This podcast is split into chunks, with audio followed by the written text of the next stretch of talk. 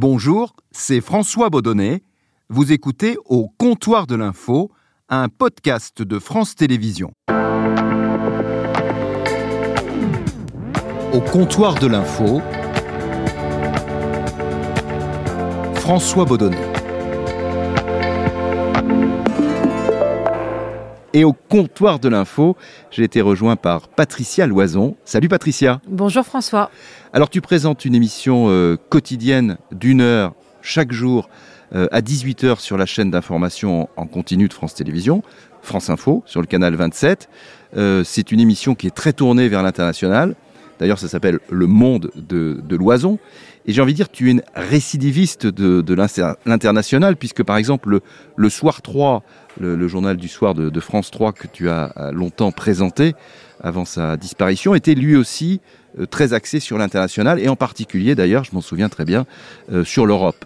Est-ce que euh, ce qui se passe au-delà euh, de nos frontières, finalement, c'est ça, euh, Patricia, qui t'intéresse dans l'actualité? Je dirais que J'ai été adoptée moi quand j'étais euh, toute petite d'un pays euh, où ça se passait pas très bien à l'époque euh, qui est l'Inde. J'étais dans une situation quand je suis née socialement plutôt défavorable, euh, fille mère, orphelinat, etc. et vouée sans doute à un avenir assez sombre. Et j'ai un frère aussi qui a été adopté deux ans après, lui au moment juste avant dans les prémices de la guerre du Liban. Et mes parents étaient des gens simples avec tout ce que ce mot a de joli et de, euh, et de profond. Et ils ont été cherchés euh, pour des raisons euh, intimes à créer leur famille en dehors de leurs frontières géographiques. Et je me suis toujours dit que s'ils n'avaient pas su ce qui se passait en Inde, euh, s'ils n'avaient pas connu Mère Teresa, par exemple, ma mère adorait Mère Teresa, oui, ou s'ils n'avaient pas écouté les infos, j'étais dans, dans un orphelinat, ouais, créé orphelinat par de Mère Teresa. orphelinat créé l'ordre créé par, hmm. par Mère Teresa. Et s'ils n'avaient pas écouté, oui, la télé euh, sur la guerre du Liban, bah, peut-être ils n'auraient pas pensé au Liban euh, pour adopter. Donc je me suis toujours sentie redevable, je pense, de rendre ce qu'on m'avait donné, à savoir de garder les fenêtres euh, du monde ouvertes. Parce que moi, je pense que ça m'a sauvé la vie, ou en tout cas, ça a changé ma vie. Il y a d'autres, forcément d'autres raisons, mais c'est pour ça que je pense que l'info, elle est passionnante chez nous, mais elle est tout aussi passionnante ailleurs. Donc tu crois qu'en fait, le, le, le journalisme et les, et les journalistes, finalement, euh, ont... Euh, changer le, le cours de ta vie ah, Je pense. Je pense. Je sais pas si c'est le journalisme, mais je pense que savoir raconter le monde ailleurs euh, et raconter le monde tout court a probablement euh, changé ma vie. Ouais. Est-ce que tu en as parlé de ça euh, justement avec, avec tes parents? Non, non. Bonjour Mireille Dumas, non. Euh, parce que euh, c'est plus une réflexion professionnelle mais quand je te disais que c'est pas juste du journalisme c'est que mes parents enfin ma maman est, est toujours euh, très croyante tout ça. Donc elle avait des connexions aussi via sa paroisse. Puis quand tu cherches à adopter des enfants tu vas frapper à toutes les portes. Et cette porte l'a amené là-bas parce que adopter en France à l'époque c'est toujours et c'était déjà très compliqué Et bonsoir à tous, bonsoir, bienvenue dans le monde de l'oison, votre rendez-vous 100% actu international chaque soir ici euh, à France Info et on vous plonge ce soir dans une guerre longue, c'est ce qu'annoncent les chefs d'État, les ministres, les diplomates, les militaires réunis euh, à cette conférence de euh, Munich. Alors parler de l'international euh, sur une chaîne d'infos euh, en continu, donc France Info, euh, sur le canal 27, euh, est-ce que c'est facile? Parce que euh, beaucoup de chaînes d'infos sont plutôt sur euh, l'actualité euh, franco-française, ce qui va, euh, allez, la petite phrase qui va monter, etc. Là, le choix que tu fais est totalement différent. Alors il est totalement différent. Je dirais que L'info internationale est aussi euh, sexy ou tam-tamesque parfois que l'info euh, nationale. Tam-tamesque. Ouais, qu'on peut faire du tam-tam. Tu sais, la petite phrase. Il y a des petites phrases. Euh, ce que dit Kim Jong-un, ce que peut dire Biden, ce que peut dire Scholz, ce que peut dire Macron sur la Russie ou Poutine. On guette les petites phrases de Poutine. Donc, ça dépend comment tu les regardes, l'actualité internationale. Et surtout, on peut faire, on fait moins, on fait moins de tam-tam, effectivement, mais il y a une telle résonance et les gens le savent aujourd'hui. Euh, on est tous connectés, c'est une banalité de dire ça, mais c'est tellement vrai, tout impacte tout, et du coup le cœur du steak, c'est plus forcément la manifestation euh, pour les retraites, évidemment, c'est important, mais tu le sais encore mieux que moi, ce qui se passe à Bruxelles, ce qui se passe à New York, ce qui se passe aujourd'hui à Kiev, impacte et impactera notre quotidien même euh, autant que ce que vont décider l'Assemblée nationale ou le président de la République. Alors malgré tout, euh, quand on regarde, quand on lit, quand on, écoute les, médias euh, français, pas uniquement France Télévisions, la place qui est réservée à l'actualité en dehors de nos frontières est, quand même moins importante que ce qui se passe euh, en France. Est-ce que tu as le sentiment, comme certains le disent, que du coup les, Français sont euh, très euh, tournés sur eux-mêmes et qu'ils connaissent finalement assez mal ce qui se passe ailleurs? Je dirais que, alors les Français, je sais pas, mais les Européens en général sont plus tournés vers l'ailleurs que les autres. J'ai eu la chance de passer un peu de temps aux États-Unis et au Japon. Et je me rends compte que où que tu sois, bah, les gens sont plus intéressés par euh, le, j'allais dire le mort kilométrique, mais euh, en tout cas l'actualité kilométrique, ce qui se passe tout près de chez toi, euh, que ce qui se passe ailleurs. Les Japonais s'intéressent au Japon et à, et à, et à, leur quotidien et à leurs voisins proches. Et les États-Unis avec tout l'amour que j'ai pour ce pays, euh, savent parfois pas poser Israël ou le Liban ou, ou encore moins, enfin Kiev aujourd'hui évidemment sur une carte quoi. Ils sont, c'est tellement grand, ils sont concentrés sur euh, leurs frontières. Et c'est pas la même chose euh, en, Europe. On, on, connaît par exemple nos voisins les plus proches, les Allemands, les Espagnols ou les ou les Italiens. Non, tu as raison. Peut-être j'entends le correspondant qui parle.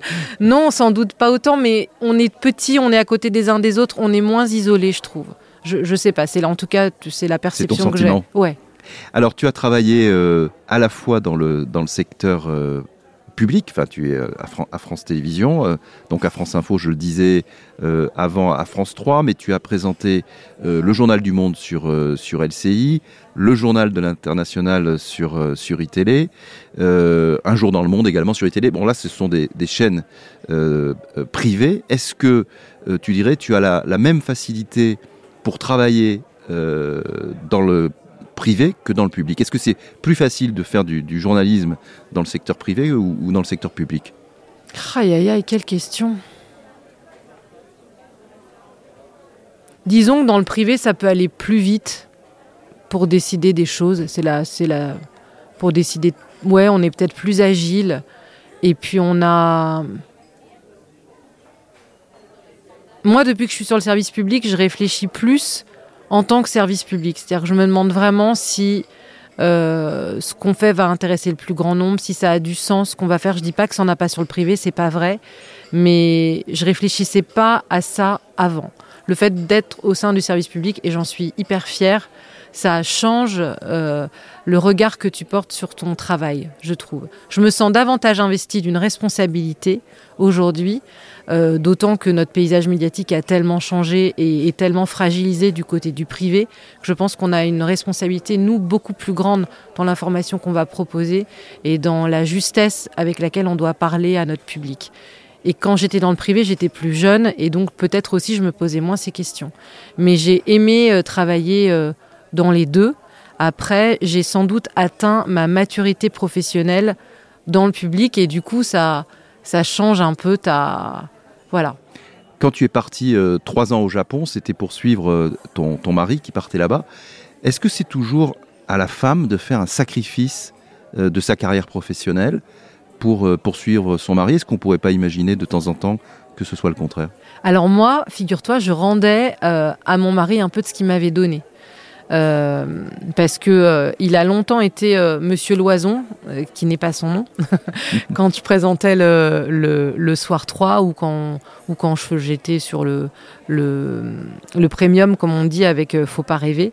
Et quand on était arrêté au rayon yaourt de Super U, tu vois, parce qu'en région, France 3 est quand même vachement plus encore regardé euh, attentivement par le public et il a beaucoup sacrifié. Enfin, il, en tout cas, quand il m'a rencontré, il savait que j'étais déjà mariée avec mon métier.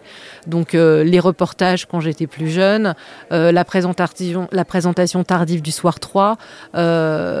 la péniche Thalassa où j'étais partie 15 jours par mois et qu'on avait des enfants en bas âge, il a géré, tu vois, il a accepté. Et c'est plutôt lui qui s'est adapté à, à, mon travail pendant très longtemps.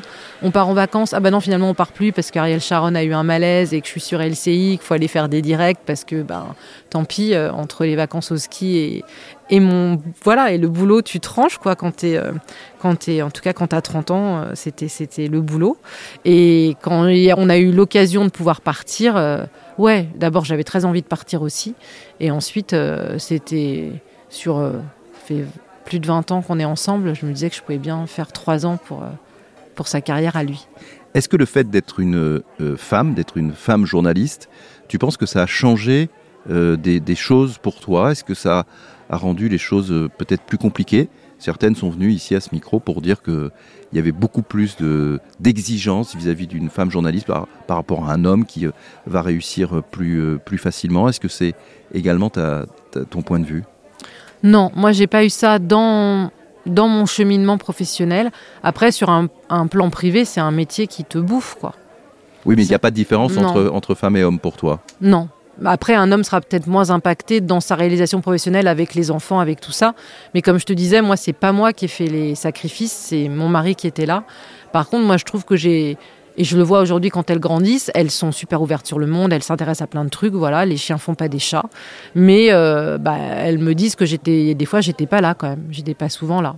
Et, le fait que tu sois d'origine indienne, euh, donc de, couleur, est-ce que ça aussi, euh, ça a eu un impact? Je dirais aussi bien d'ailleurs peut-être un, un, impact négatif. Est-ce que ça a été un, handicap ou au contraire, est-ce que ça a été un avantage? Alors moi, je suis tombée pile poil dans le moment où Harry Roselmack a commencé, a été le premier à incarner euh, un 20h euh, euh, sur TF1 pour, pour un homme noir. J'étais au moment où Christine Kelly, etc., est, montée, et puis Audrey, etc. Donc j'étais là, mais moi, alors c'est très intéressant ce que tu dis.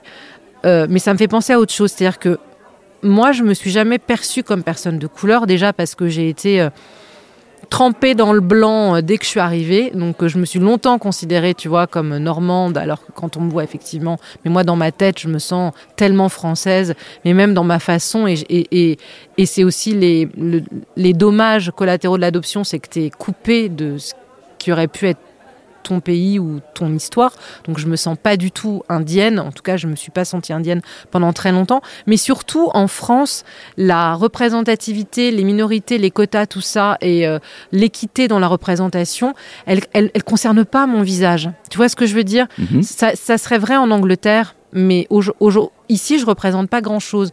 Donc, j'ai peut-être pu me faufiler plus différent. Enfin, tu vois, on m'a jamais demandé est-ce que vous représentez une... parce que je n'en représente pas. Et, jamais tu t'es dit, alors cette question, euh, j'imagine, va, va pas te plaire, mais euh, jamais tu t'es dit, en fait, je suis, je suis là où je suis parce que je suis finalement la représentante d'une minorité visible? Alors, si ça a été le cas, par exemple, pour le soir 3, quand j'ai été choisie, euh, tant mieux, quelque part. Tu vois? Qui est une brune très brune sur 30 blonds très blonds. Ben, je nuis à personne. Et, euh, et, après, je pense que si j'avais, c'est ce que tout le monde dit, si j'avais été uniquement euh, choisie parce que euh, j'avais cette tête-là, on pourrait, on pose sans doute la même question à Émilie euh, Tran Guyenne, et je pense qu'Émilie, elle, elle est aussi là, euh, elle est peut-être là pour ça, mais elle est aussi là parce que elle l'a voulu et qu'elle travaille et qu'elle a travaillé. Émilie Tran Guyenne qui, qui, présente le, le, 13, le 12-13. Voilà, sur, sur France 3. Sur, sur, sur France 3. Après, on peut pas nier que l'époque euh, à un moment donné et à plus de représentativité et plus de, diversité. Retour en Europe avec votre rendez-vous quotidien de l'Eurozapping. Morgane Troadec nous entraîne ce soir des grandes manœuvres baltes au crypte bulgare et s'arrête d'abord sur la piste des djihadistes en Espagne. Tu disais donc que le journalisme et les journalistes font partie d'une certaine élite ça, je dirais, c'est une façon peut-être positive de voir les choses, mais je dirais la contrepartie, c'est que comme euh, les journalistes font partie de, l'élite, ils sont aussi euh, très mal perçus par une grande partie de, la population. On l'a vu euh, au moment particulièrement des, Gilets jaunes où, où, des journalistes se sont fait agresser. Ça arrive encore assez régulièrement lors des, manifestations. est-ce que le fait d'être une profession autant décriée, est-ce que finalement, on le mérite pas un petit peu quand même Euh, alors moi, je suis hyper, comment on dit, euh, pas nationaliste, mais corporatiste, chauvine sur mon métier, mais tellement quoi. Parce que euh, oui, oui, mais oui, sans doute, tu as raison. Mais moi, je, je, le vois différemment. C'est-à-dire que, tu le sais peut-être, je suis hyper investie dans l'éducation aux médias et à, et à l'information. Je pense qu'effectivement, on, se méfie de nous parce qu'il y a des gens qui ont envie qu'on se méfie de nous aussi. Donc euh, sur les réseaux, partout, enfin c'est toujours notre faute.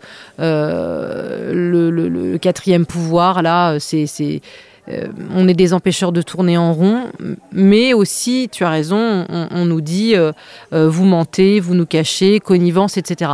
Moi, je pense qu'on peut résoudre une partie de cette défiance en ouvrant la fabrique de l'info. Ce qu'on fait au comptoir de l'info, d'ailleurs. Voilà, et, j'en suis persuadée. Moi, je me suis investie personnellement là-dedans. Delphine Ernotte a décidé cette année. Avec, Présidente de France Télévisions. Ouais, avec Amel mmh. Qui est en charge de ce projet, d'aller euh, partout en France avec les bureaux de France 3, rencontrer des profs, rencontrer des jeunes euh, pour euh, expliquer notre métier. Et je pense que c'est en allant vers les gens et en faisant aussi ce qu'on fait cette année, venir des Français au sein de nos rédactions qu'on pourra montrer comment on travaille. Et les gens sont toujours hyper surpris. Euh, il y a, des, fantasmes en fait. Il y a des fantasmes. Ah, vous bossez comme ça. Ah, Macron vous appelle pas directement. Ah, vous, c'est vous qui écrivez vos textes. Oui, ce fantasme du journaliste tout seul. Mais est-ce que, est-ce que le, ce qui nous est souvent reproché à nous, journalistes, c'est une, une forme de déconnexion euh, avec, avec la réalité? Et en particulier, ce reproche nous est fait par les populistes qui, eux, disent représenter le peuple, au nom de je ne sais quoi d'ailleurs. Euh, mais est-ce que malgré tout, cette déconnexion, par exemple du journaliste euh, parisien, c'est quand même pas une part de vérité? Oui, oui, on a, il y a un, parisianisme. Je ne sais pas si c'est les journalistes parisiens, mais nous, on a la chance à France Télé d'avoir quand même une info régionale forte. Et je trouve que c'est, on va dire que je suis cire-pompe, mais je le crois. Je pense que le fait d'avoir des gens en région, joue vachement pour notre euh, crédibilité. Patricia, tu as débuté dans, ce métier de journaliste en, 1994. Tu vois, j'ai bien regardé mes fiches. 2004, t'es sûr, non? Es, Non, non, non sûr? 94. 2014 non plus, non. Non, non, non, 94, je suis désolé. Euh, tu as commencé à LCI, euh, à, cette date-là. Mm. donc, alors, donc ça fait 29 ans. je ne vais, pas, vais pas dire 30 ans, parce que. Donc ça fait 29 ans.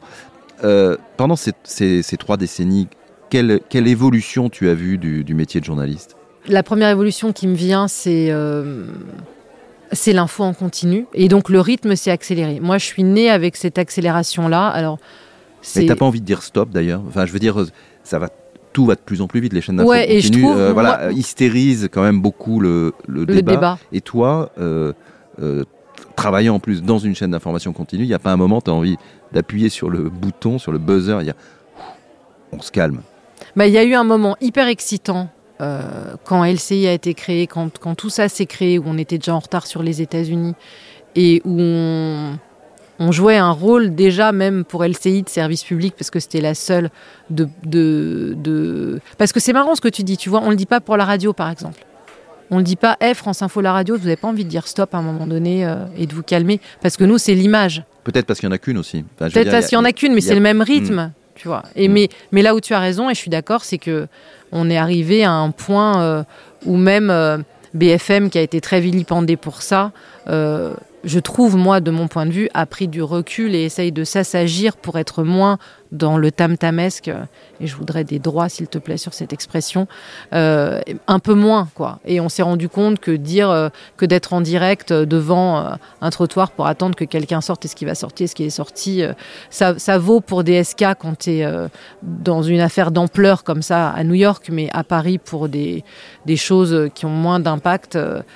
Nous-mêmes, on se le demande aujourd'hui. Dans les conférences de rédaction, on se dit, bah, c'est pour mettre un confrère, une consoeur avec un micro devant une porte fermée en attendant qu'elle s'ouvre peut-être pour nous dire rien. Euh, c'est cosmétique, c'est de l'habillage, c'est des artifices ou des techniques pour donner du rythme à un journal. Mais est-ce que sur le fond, ça fait vraiment sens? Sans doute pas.